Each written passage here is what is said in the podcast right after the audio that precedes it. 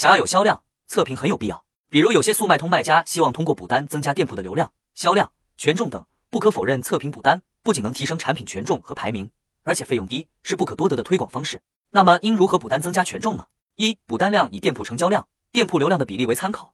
如新店铺则建议浏览单和试用单同时进行，建议转化率不要高于百分之十。二、补单任务的付款方式可以多样化。三、一定要发真实物流快递。四、可以找一些平台或者真实的买家，在补单的时候可以要求这些买家先收藏产品，然后在一天到两天的时间里进行货比三家之后再下单。速卖通店铺补单增加权重的速度还是非常快的，建议商家在补单的时候要以安全为主。更多细节我都整理在文档了，需要的看评论区领取。